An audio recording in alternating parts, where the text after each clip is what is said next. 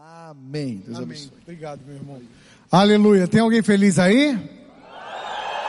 Glória a Deus. Muito feliz de estar de volta aqui, não é? Já tive outras vezes nos acampamentos. Quantos participaram dos acampamentos lá onde eu estive pregando? Glória a Deus. E estou de volta dessa vez, muito bem acompanhado com a minha esposa, que está ali na frente, a Carla. Viajar com ela é sempre muito melhor. E a gente quer convidar todo mundo para conhecer a nossa igreja lá em São Luís do Maranhão, Igreja Batista do Angelim.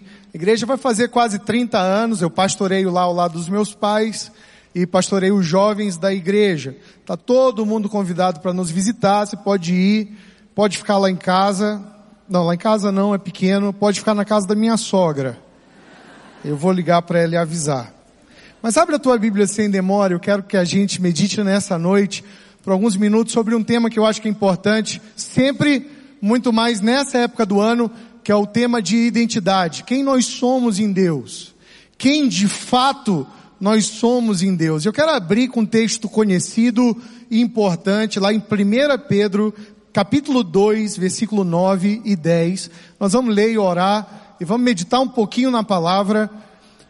Não por muito tempo, porque eu tenho a impressão no meu espírito que a parte mais importante que nós vamos ter essa noite vai ser depois da palavra. A gente está com o nosso irmão precioso Gabriel Guedes aqui, quantos foram abençoados?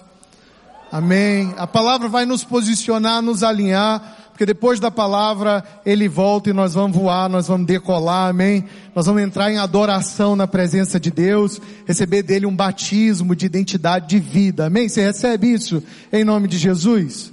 1 Pedro então 2, versículo 9 e 10 diz assim, Vós porém sois raça eleita, sacerdócio real, nação santa, povo de propriedade exclusiva de Deus, a fim de proclamardes as virtudes daquele que vos chamou das trevas para a sua maravilhosa luz.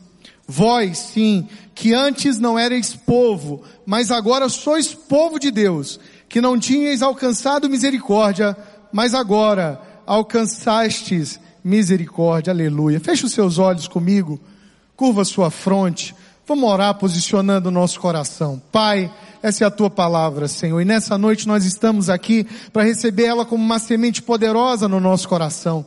Uma semente de transformação, Pai. Então nós te pedimos, Senhor, que isso não seja uma aula, uma palestra, nem mais um culto, mas seja parte da própria ministração do Teu Espírito Santo em nós nessa noite. É o que nós oramos e cremos em nome de Jesus. Quem crê comigo aí dá um amém bem forte. Amém. Aleluia. Essa carta de 1 Pedro foi escrita aos estrangeiros, aos peregrinos, aos da dispersão. Quando a perseguição vem sobre a igreja, a igreja se espalha por todo o mundo conhecido nos primeiros séculos. E Pedro escreve, e ele diz isso na carta, como a peregrinos e a forasteiros.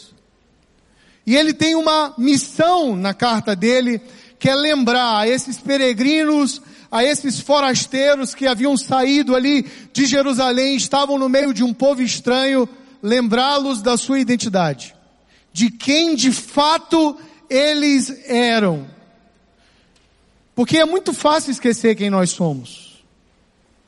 É muito fácil, à medida que a gente se mistura com outra cultura, à medida que a gente sai para a vida do dia a dia, esquecer a nossa raiz, a nossa natureza, a nossa identidade.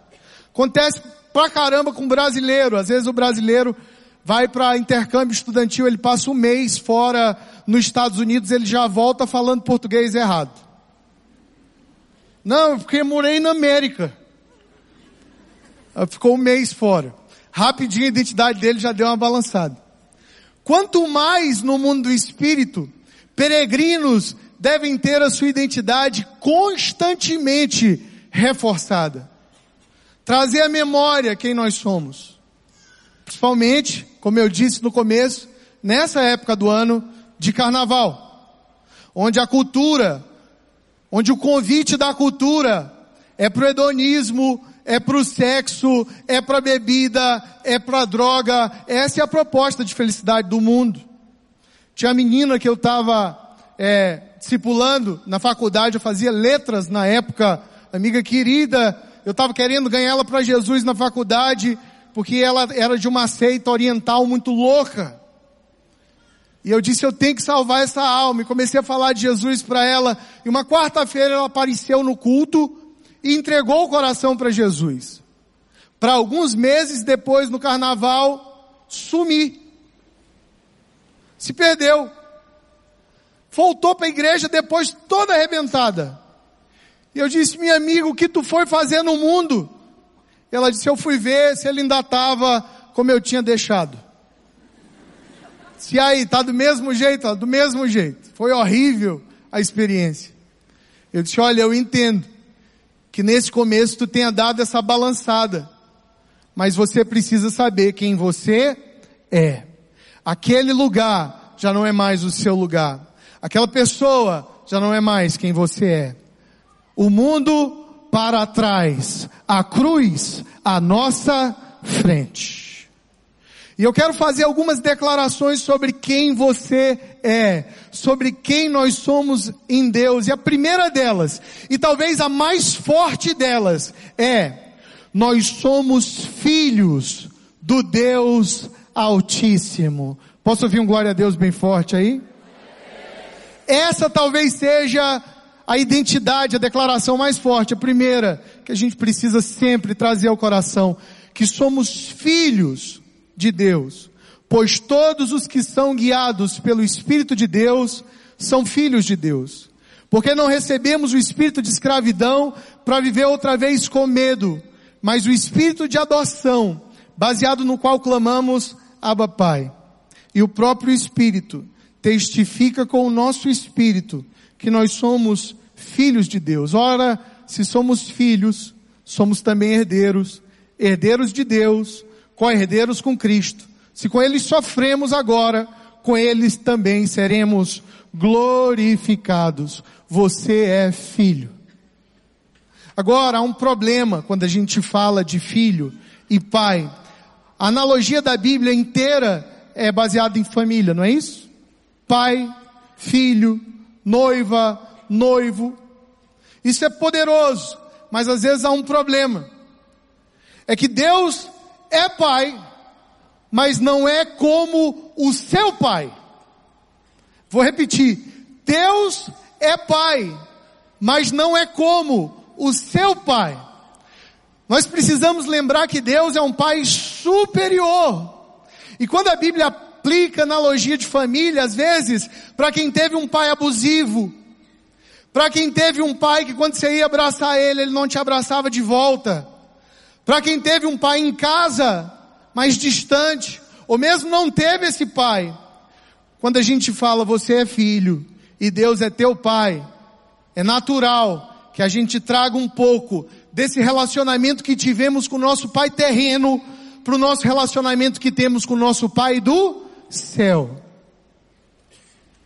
Mistura às vezes. E aí quem teve um pai muito carrasco, muito duro, diz Deus é pai. Então é por isso que ele me castiga. O Deus é pai. É por isso que eu sinto ele tão distante. Você está fazendo um paralelo com o relacionamento que você teve aqui na terra.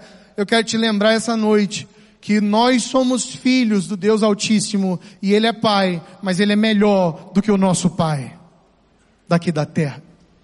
Eu sou filho de pastor, eu cresci na igreja. Meu pai é um homem de Deus, mas meu pai teve uma criação dura, rapaz. Ele veio do interior para a capital para estudar, serviu ao exército. Meu pai é um homem grandão e ele é muito disciplinador, muito duro às vezes. Eu trabalho com ele até hoje. Eu tenho medo dele me dar uma pisa. Você sabe o que é pisa? É o mesmo que taca. Até hoje. Eu estou na minha, minha sala, é ao lado da dele. E a secretária bate na porta e diz, Rodrigo, teu pai está te chamando, eu levanto com medo. Isso que foi? Onde foi que eu errei? Não é? Bem, ele criou três filhos muito bem criados, eu, meu irmão, Fred Arraes e a minha irmã, todos na igreja servindo a Deus. Ele é um bom pai. Agora, qual é a minha tendência natural? Levar as características dele e colocá-las no pai do céu. Mas o pai do céu é melhor do que o pai da terra. Não importa quão bom foi seu pai, ou quão ruim ele seja, você é filho de um Deus Altíssimo perfeito, que te ama, que te adotou e te convida a chamar ele de aba, de paizinho. Você percebe a liberdade? Liberdade de filho. Tem gente que não desenvolve liberdade de filho com Deus e trata Deus com a maior burocracia. Filho tem liberdade.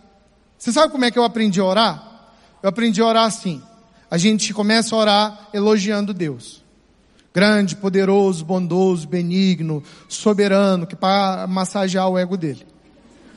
Aí a gente diz assim, aí a gente começa a agradecer. Obrigado por esse dia, pelo alimento, pelo pão, pela família e tudo, que é para ele não pensar que a gente é ingrato.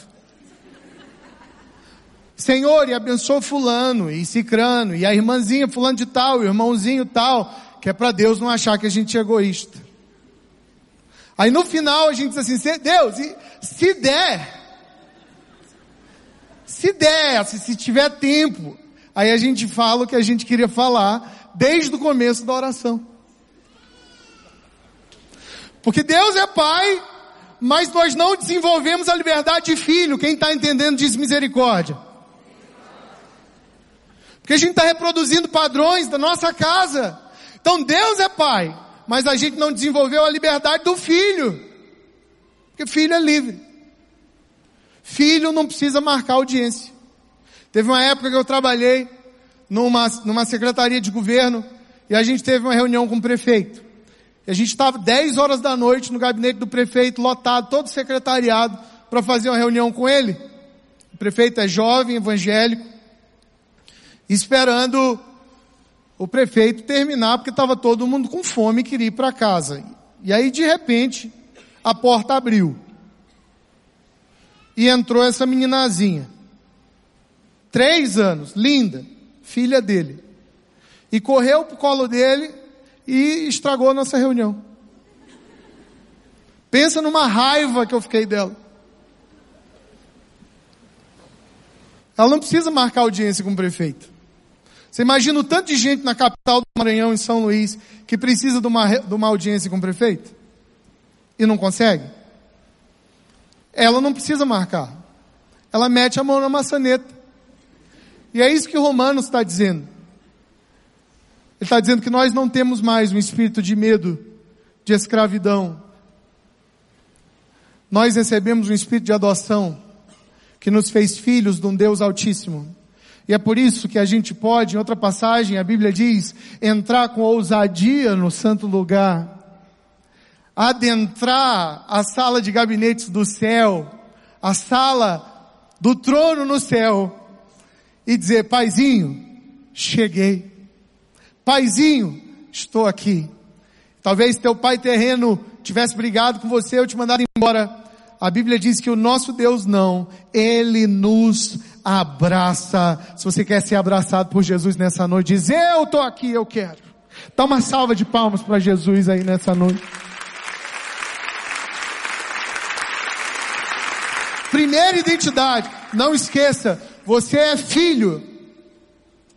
E filho tem direitos. E filho não precisa marcar audiência. E filho não tem que ter burocracia. Eu ensinei minha filha Paola, mais velha, a orar. E no começo, a gente precisava orar só ajoelhado, porque eu achava bonitinho ela ajoelhando. Aí disse, vamos orar, Paola, vamos orar, então vamos ajoelhar. E a gente ajoelhava no pé da cama. E foi assim muito tempo, até que teve algumas noites que eu estava muito cansado, então não queria orar ajoelhado, queria orar deitado na cama. Aí eu disse assim, vamos orar, Paola, para dormir? Ela disse, não, tem que ajoelhar. Eu disse, pronto, criei um monstro. Nós criamos cerimônias com Deus que Ele não pede de nós. Porque Ele é Pai. Nós somos filhos. Agora a gente precisa entender que filho tem liberdade. Filho tem acesso. Meu pai, apesar de grandão e bem disciplinador, de um tempo para cá o coração dele está cada vez mais mole. E às vezes eu chego na igreja de manhã, eu abraço ele gostoso, e eu gosto de beijar ele na bochecha. porque isso não é comum lá em casa. Eu beijo ele na bochecha e digo, te amo, pai. E eu sinto que ele fica todo sem jeito, porque isso não foi muita criação dele. Ele me abraça também e diz, te amo, filho. Porque filho tem liberdade. Segunda identidade que eu quero lembrar você nessa noite. Está lá em Hebreus capítulo 4, versículo 15. Abre na tua Bíblia para você acompanhar. Hebreus 4, verso 15. Nós vamos ler do 15 ao 16. A Bíblia diz assim. Porque não temos sumo sacerdote que não possa compadecer-se das nossas fraquezas Antes foi ele tentado em todas as coisas, a nossa semelhança, mas sem pecado. Acheguemos-nos, portanto, confiadamente junto ao trono da graça, a fim de recebermos misericórdia e acharmos graça para socorro em ocasião oportuna. Acheguemos-nos, portanto, com confiança ao trono da graça. Outra, outra passagem, 2 Timóteo, capítulo 1, versículo 9 e 10, diz assim, que nos salvou e nos chamou com santa vocação, não segundo as nossas obras, mas conforme a sua própria determinação e graça que nos foi dada em Cristo Jesus antes dos tempos eternos e manifestada agora pelo aparecimento do nosso Salvador, Cristo Jesus. Os textos dizem, vamos entrar com confiança no trono da graça, porque não é segundo as nossas obras, é segundo a aceitação dele. A segunda identidade que eu quero trazer para o seu coração nessa noite é que você é o alvo da graça de Deus. Você é o alvo da graça de Deus, de tudo que Ele fez, de cada planeta, de cada estrela, de cada nascer e pôr do sol, de cada animal na natureza tudo que ele fez e criou, tudo que ele sempre desejou em toda essa história e processo foi você.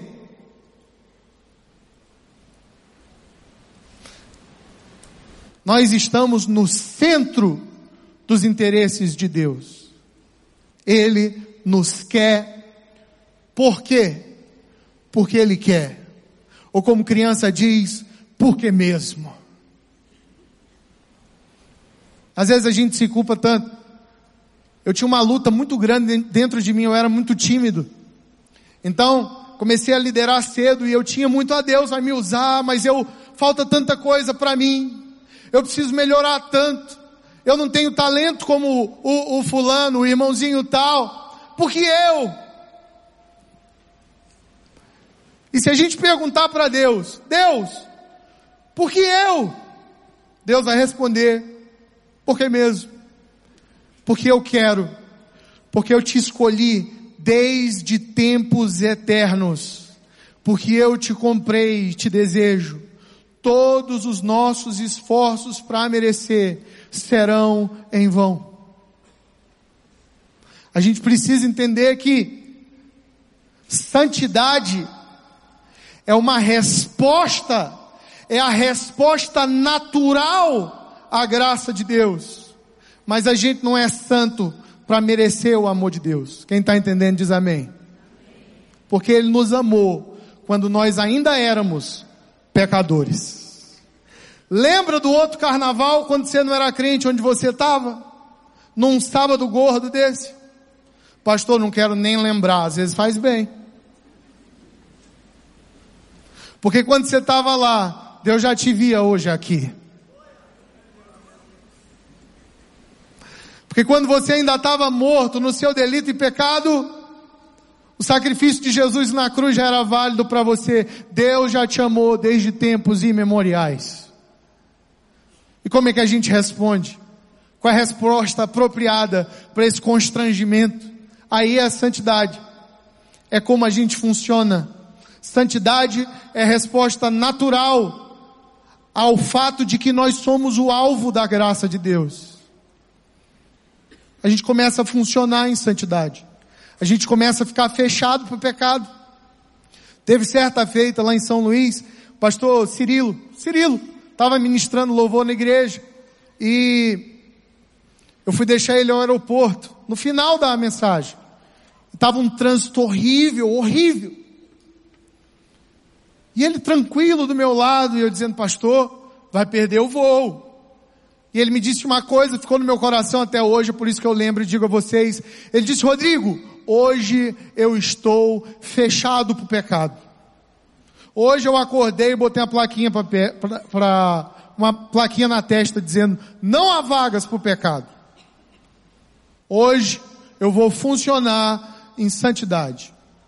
Hoje eu vou estar em outra frequência. Porque na vida de quem sabe que é o alvo da graça de Deus, o pecado acontece, mas o pecado é um acidente. Nesse sentido, você é um pecador, mas não é um pecadeiro. A, tem a diferença. Todos nós somos pecadores, carecemos da graça de Deus. Posso ouvir um amém? Sim, mas tem o pecadeiro. O pecadeiro, o pecado é um estilo de vida. Ele mente e depois diz, meu Deus, eu não sei nem por que, eu menti. Não precisava ter mentido. Mas ele mentiu porque é o estilo de vida dele. O pecadeiro, ele peca e a sua consciência já nem mais acusa, porque já está embotada, porque o pecado já é um costume na vida dele.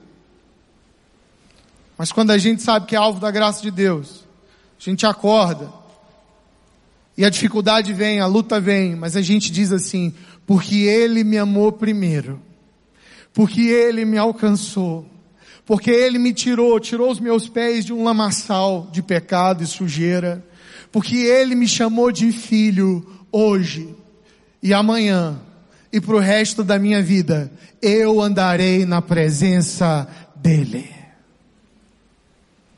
É um estilo de vida também.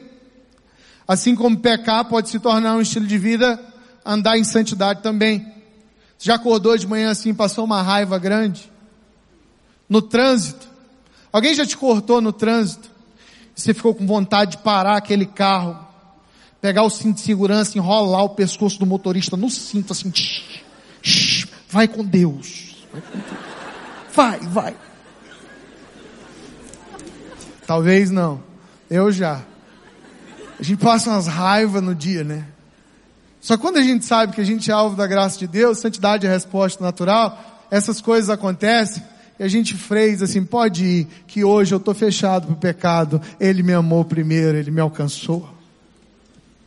Hoje nada vai tirar a minha paz. Hoje nada vai tirar, me tirar do meu equilíbrio. Hoje nada vai me tirar da presença de Deus. Eu tenho uma mensagem para você nessa noite, essa é uma escolha sua. Talvez você está aqui essa noite, seu coração está balançado. Deixa eu te falar uma coisa. Hoje decida, nada vai me roubar da presença de Deus.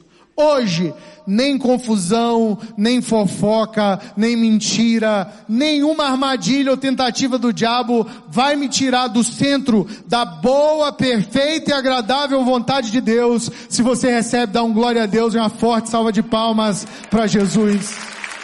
Nada, eu decido. Então você é filho do Deus Altíssimo e alvo da graça de Deus. Terceira declaração de identidade nessa noite. Nós somos parte de uma nova aliança.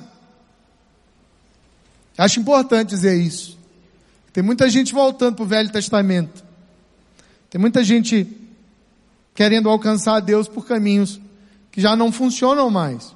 Olha o que a Bíblia diz, Hebreus capítulo 10, versículo 1.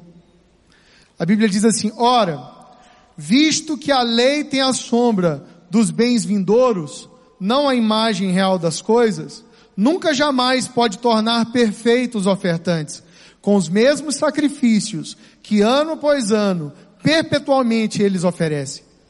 João 1,17, porque a lei foi dada por intermédio de Moisés, mas a graça e a verdade vieram por meio de Jesus Cristo. E João faz uma declaração poderosa no versículo 18, dizendo, ninguém jamais viu a Deus. Ele repete essa declaração na, em 1 João, na primeira carta de João. Ele fala, No Evangelho em 1 João, ninguém jamais viu a Deus. Sabe por quê? Porque o apóstolo João quer nos dizer uma coisa, que ninguém viu a Deus até ter visto Jesus. Ninguém conheceu a Deus até ter completamente, até ter visto Jesus, a imagem do Deus invisível.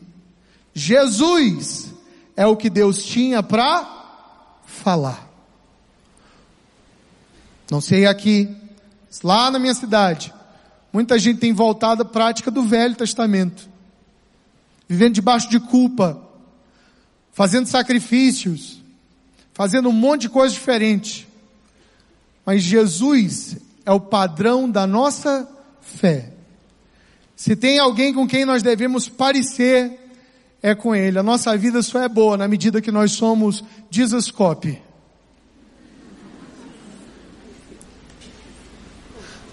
A gente precisa medir a nossa vida, não é o tanto que a gente está parecendo com um profeta do Velho Testamento, apesar de ter excelentes profetas no Velho Testamento, mas é o quanto que a nossa vida se parece com a de Jesus.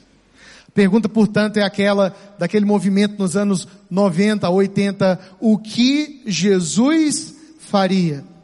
Porque ele é a imagem do Deus invisível, o primogênito de toda a criação. Nele foram criadas todas as coisas, nos céus e na terra, visíveis e invisíveis, sejam tronos, sejam soberanias, sejam principados, quer potestades, tudo foi criado por meio dele e para ele. Ele é antes de todas as coisas, nele tudo subsiste. Ele é a cabeça do corpo, da igreja, é o primogênito entre os mortos, porque aprove a Deus que nele residisse toda a plenitude. Colossenses 1, versículo 15 a 21. Que declaração poderosa! Jesus, portanto, é a nossa nova aliança. E a gente tem que medir a nossa vida com Deus baseado no relacionamento que nós temos com Ele, porque Ele está vivo. Eu quero dizer para você que não importa se você sente ou não, Jesus está aqui nessa noite. Os anjos do Senhor estão aqui nessa noite conosco. Porque não há atividade espiritual na terra sem a presença dos anjos. Hebreus 1,14 diz que eles são, eles são espíritos ministradores que existem para auxiliar aqueles que hão de herdar a salvação. Enquanto Gabriel tocava aqui e a gente adorava, os anjos adoravam conosco. E o Senhor Jesus se faz presente no nosso meio, porque Ele é a conexão, nós e Deus, assentado à direita do trono. Ô irmãos, o passado já passou. Jesus era o que Deus tinha para falar. Se você essa noite clamar pelo nome dele, você pode adentrar sem medo, sem escravidão, sem covardia, e meter a mão na maçaneta da sala do trono, e correr na frente de todo mundo, e jogar-se aos pés dele, dizendo, Paizinho, cheguei, o acesso está garantido. O seu acesso essa noite está garantido. Última declaração para a gente orar. Nós somos chamados para os propósitos eternos dele. Nós somos filhos, amados de Deus, somos alvo da sua graça, somos parte de uma nova aliança em Jesus, na nossa comunhão com Ele, e somos chamados para uma missão. Olha, abrindo meu coração para você, eu tive dificuldade muito tempo na minha vida para descobrir qual era o meu chamado. Crescendo na igreja, você sabe, tem sempre lá aquela conferência de missões. E aí todo mundo se veste com uma roupa de uma nação, e a gente fica ali sentindo que é chamado e fica dizendo, Deus, para onde o Senhor quer que eu vá? Eu tinha essa coisa comigo, eu queria saber para que país Ele queria me mandar. Eu ficava em crise. Eu disse, Deus, eu quero ir. Mas me manda, fala comigo. E todo pastor que chegava de fora, eu ia pedir oração. Diz, ora por mim, porque eu quero descobrir meu chamado. Quero descobrir o que, que Deus quer que eu faça. Olha a nossa mentalidade. Eu quero descobrir qual é o propósito eterno para o qual eu fui chamado. Então eu quero saber o que Ele quer que eu faça. Isso me lembra muito de uma anedota dessas que contam na igreja batista, de um irmãozinho que converteu, e ele converteu pertinho da conferência de missões. E logo duas semanas depois de entregar o coração para Jesus, veio a conferência, era um missionário da China, a China estava perseguindo cristãos, e ele ficou com medo. Porque o missionário começou a falar sobre missões, sobre propósito de vida, e ele era novo convertido, e ele disse, eu não estou preparado para dar minha vida para Jesus. Para morrer como mártir? Não. Aí ele desviou. Passou alguns meses, ele viu que não dava mais para viver no mundo, ele reconciliou, voltou para a igreja, e ficou servindo ao Senhor Jesus até que a conferência se aproximou de novo. Segundo dia da conferência, quando chamaram à frente aqueles que quiseram, que queriam ir para as nações, para a China, ele não conseguiu ir à frente, ele foi para trás, foi embora, saiu, desviou de novo. Ficou um tempinho fora, uns meses, viu que não dava para ficar no mundo, resolveu reconciliar. E disse, agora eu vou encarar. Na outra conferência de missões, mesma coisa. Chamaram à frente, dessa vez ele foi. Ele foi aleluiado. Ele disse, Senhor, pode mandar para a China, agora eu vou. Pode mandar para a China, que agora eu vou para a China. Nisso Deus falou ao ouvido dele, dizendo, eu nunca pedi para você ir para a China. Eu nunca quis que você fosse para a China. Eu só queria que você tivesse disposto a ir, caso eu quisesse que você fosse para a China. Eu nunca quis te mandar para lá. Eu ficava perguntando para todo mundo qual é o meu chamado. E uma vez essa pastora americana, Marty Duke, gente, estava um movezão lá na igreja, movezão. Ele disse, é hoje que Deus fala. Eu sentei do lado dela. Eu disse, Marte, ora por mim, me diz o meu chamado de vida. E ela olhou para mim com o olho cheio de ternura. Disse, Rodrigo, seu chamado é agradar ao Senhor Jesus. Ah, isso eu sei. Eu quero saber a outra parte mais importante. Eu quero saber o que é para ser pastor, missionário, o que é para fazer. O seu chamado, Rodrigo, é conquistar o coração de Jesus. É agradar o coração dele. 2 Coríntios capítulo 5, versículo 9 diz, por isso, temos o propósito de lhe agradar, quer estejamos no corpo, quer o deixemos. O propósito é de agradar ao Senhor. Nós somos chamados para o propósito eterno de Deus. E qual é o propósito eterno de Deus? É cumprir um ministério? É abrir uma cela? Também. É muito importante. É servir na igreja? Também faz muito parte do processo. Mas o que é mais importante? Agradar ao Senhor. Viver para a glória de Deus. A gente foi feito para isso. É por isso que quando a gente está aqui, a gente se sente pleno. Eu trabalho, Carla trabalha, eu faço um monte de coisa. Toda vez que eu estou num ambiente como esse, e o louvor começa a tocar. O Espírito Santo começa a mover no meu coração. Ah, eu fico com vontade de largar tudo. Você já viu como a gente faz as promessas mais loucas? Quando a gente está cheio, está na presença de Deus, a gente diz, Senhor, vou jejuar 40 dias de café. Segundo dia, a gente está falando, eu e minha boca grande, para que eu fui dizer isso? E fica lembrando o versículo do voto de tolo. Deus, eu vou dar o carro. Eu nem vou mais de carro quando tem conferência de avivamento lá na igreja. Vou de Uber. Que é perigoso. O negócio começa a tocar movezão. Hum, acho que esse carro está muito tempo comigo já. Leva, Senhor, nada tem o meu coração. Porque a gente foi feito para isso. Essa é a nossa natureza.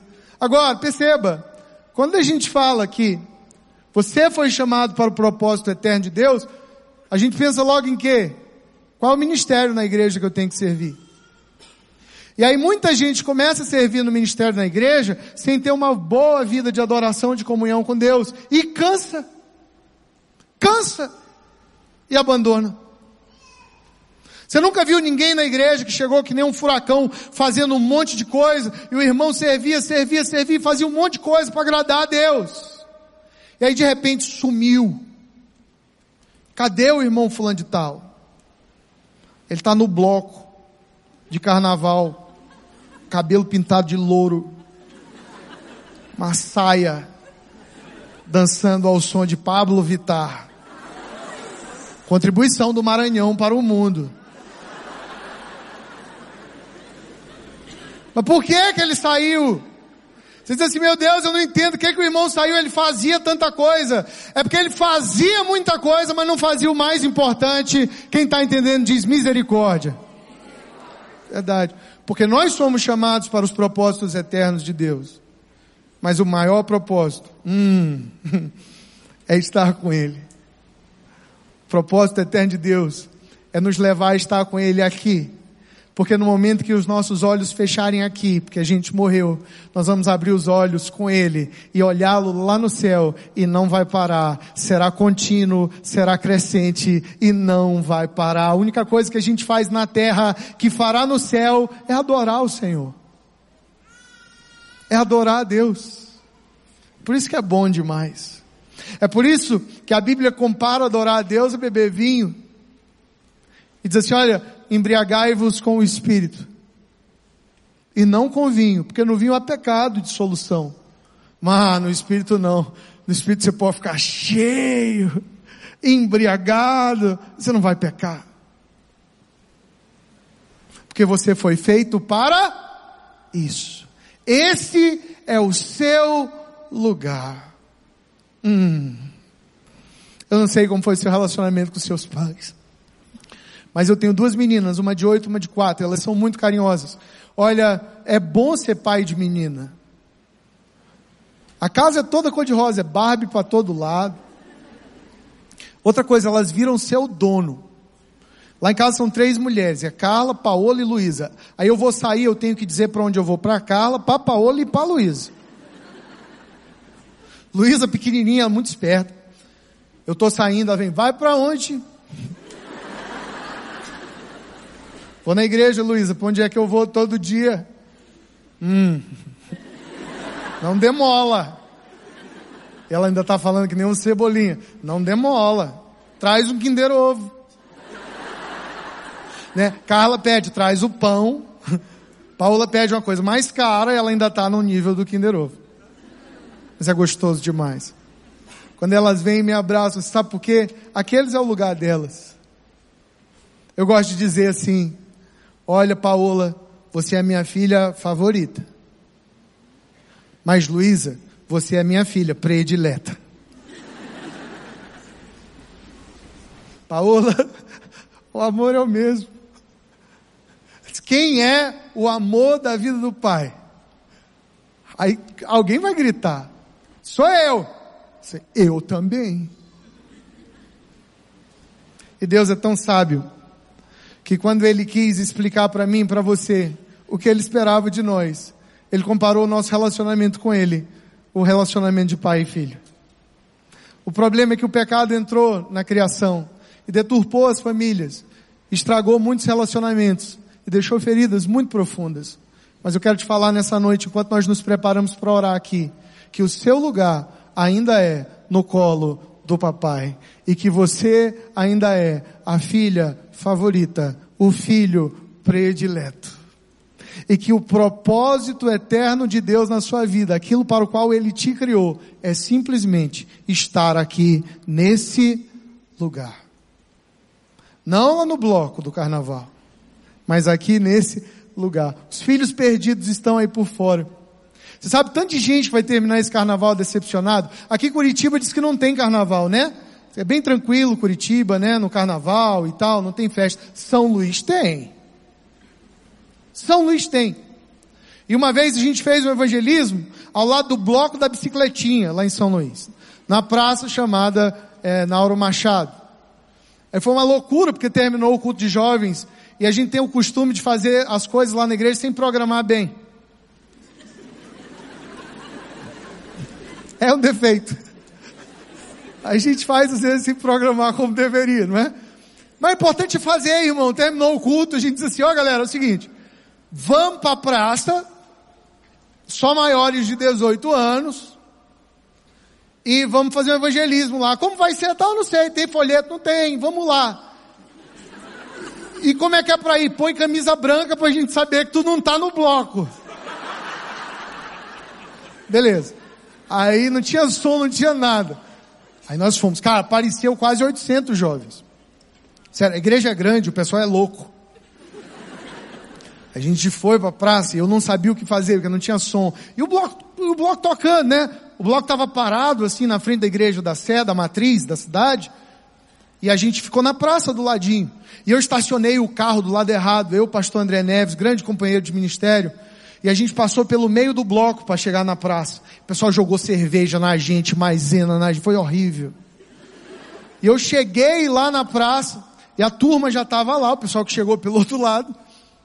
E eu subi num banquinho e disse, gente, Deus nos trouxe aqui por um motivo. Para buscar os filhos dele que estão no bloco da bicicletinha quando deveriam estar na presença dele. Como a gente vai fazer isso? Eu não sei. Mas nós vamos orar. E a gente vai falar de Jesus aqui na praça. E, São Luís é uma cidade tombada pela Unesco, é patrimônio histórico da humanidade. Tem o maior conjunto de casario português do Brasil. E essa área toda é muito bonita. E a praça é estratégica, ela virou uma ratoeira. Porque para você subir do Reviver, o centro histórico, para o bloco, tinha que passar no meio da praça. E o pessoal vinha passando e tinha um monte de gente de branco sem saber o que fazer. A gente começou a abordar uma pessoa, outra pessoa para falar de Jesus. Até que uma pessoa lá da igreja, a pastora Cássia, ela disse assim, a gente precisa orar. Vamos ajoelhar e todo mundo ajoelhou na praça. E o bloco comendo. A gente ajoelhou na praça. E ela começou a orar e a gente começou a dizer: Jesus, Jesus, Jesus. Cada vez mais alto. E veio uma, um silêncio, uma reverência, um temor naquele lugar. E as pessoas começaram a ser atraídas para aquele lugar. Você sabe por quê? Porque é o nome do pai delas. É o nome de quem as comprou. Eles são filhos perdidos. Ô oh, gente, foi bonito demais. Tanta gente se reconciliou ali, tanta gente entregou seu coração para Jesus ali, sem estratégia nenhuma, só declaração do nome poderoso de Jesus.